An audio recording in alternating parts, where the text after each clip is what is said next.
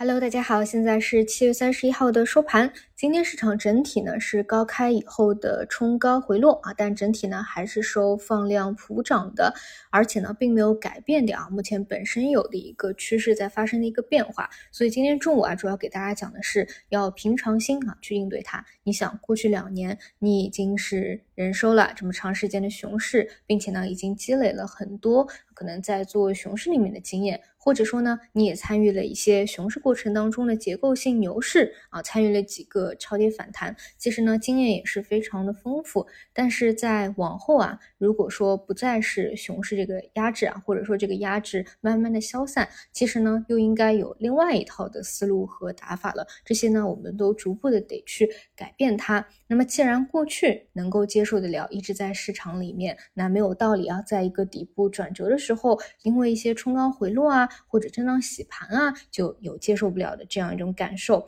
啊，尤其是呢，现在整个趋势也没有发生变化，对吧？好的，那么我们看今天市场啊，今天北上资金非常的坚定啊，一共流入了九十三亿之多，市场呢也较上周有一个放量，哎，之前大家还担心啊，这个量呢为什么迟迟跟不上？其实呢，只要你真的有赚钱效应出来。外面的增量资金是很多的，今天呢是一万一千亿，市场是普涨三千五百多家上涨，比上一千四百多家下跌，整体呢是一个冲高回落啊，但是这里呢并不会感到非常的意外啊，比如说我把自己的这个想法告诉大家啊，在上周星期一的晚上，我是非常之激动和兴奋的啊，给大家去讲了活跃资本市场这件事情背后的含义。那么那天为什么兴奋呢？因为本身是在一个箱体的底部，本身就是一个反弹的节点。那么心里呢就更加有底了。那星期五呢又非常的开心，为什么呢？因为比较符合我对于星期三、星期四是一个震荡洗盘的判断。而是走势符合判断，你会特别的开心，并且呢是第二根阳线的确立，往往呢底部起来第一根、第二根啊，你都会非常的开心。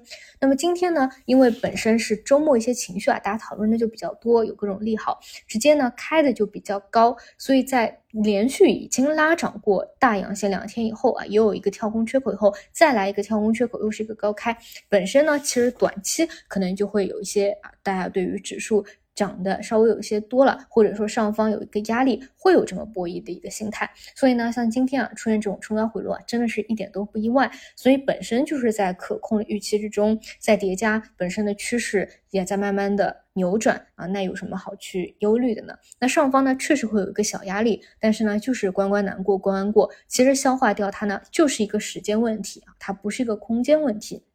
那我还是那个观点，你做一些权重的、跟指数同步的啊，这些顺周期的，你能够精准的高抛低吸，那当然是好。但是呢，就是没有这个能力嘛，所以我个人是觉得踢飞掉的这个代价会比不踢短期接受一些回撤的这个波动啊，要更加难受一些。当然呢，对于一些短期啊涨得确实非常多的啊，你觉得有超涨的，适当的做做踢啊，这个也没有什么太大问题。主要短期引领这一波表现的最好的还是港股那边嘛，就是启动也比较早，走的也比较流畅啊，像恒生科技啊、中概股啊，对吧？A 股未来肯定还是能够跟上的。那目前呢，就是大家要等的政策也都有了，要资金啊，现在也慢慢的有增量资金了。要量能，其实量能也释放了，对吧？都在往好的方向去发展啊，就没有必要因为一个冲高回落啊，然后就重新回到一个又很悲观的一个情况。目前呢，依旧是那几个方向嘛，讲了这么多时间了啊，在进行一个均衡轮动，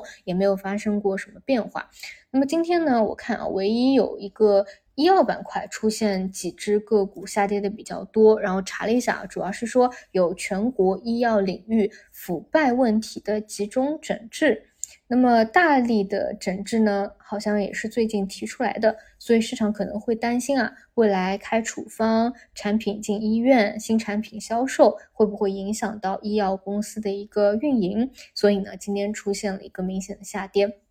那其实关于这一块啊，会不会影响整体的行业？我觉得查腐败本身不会影响本身的一个逻辑吧。那至于说这个利空什么时候消化掉，后面如果关心这个方向的，也可以看一下。往往呢，我们说交易嘛，就两块，一个是左侧，一个是右侧。右侧呢，就是什么时候有下跌趋势的一个明显放量的一个突破，对吧？那左侧呢，往往比较好的就是一些极端交易的机会啊，因为一些某些啊这种所谓的利空给它突然打下去的超跌的。那么可能呢也会吸引到很多资金去关注啊。如果觉得没有什么太大问题的，那也会去吸筹它。嗯，就记不记得啊？前段时间啊，就有几个经典的案例啊，有一个外资唱空宁德时代啊，短期来看就是它的最低点；又外资唱空存储芯片，短期来看又是它的最低点。但如果说你要等它已经涨起来了再去追高，那么后面的节奏呢又会比较难受了啊。所以这个后面也可以去关注一下吧。好的，这是市场整体今天的一个情况，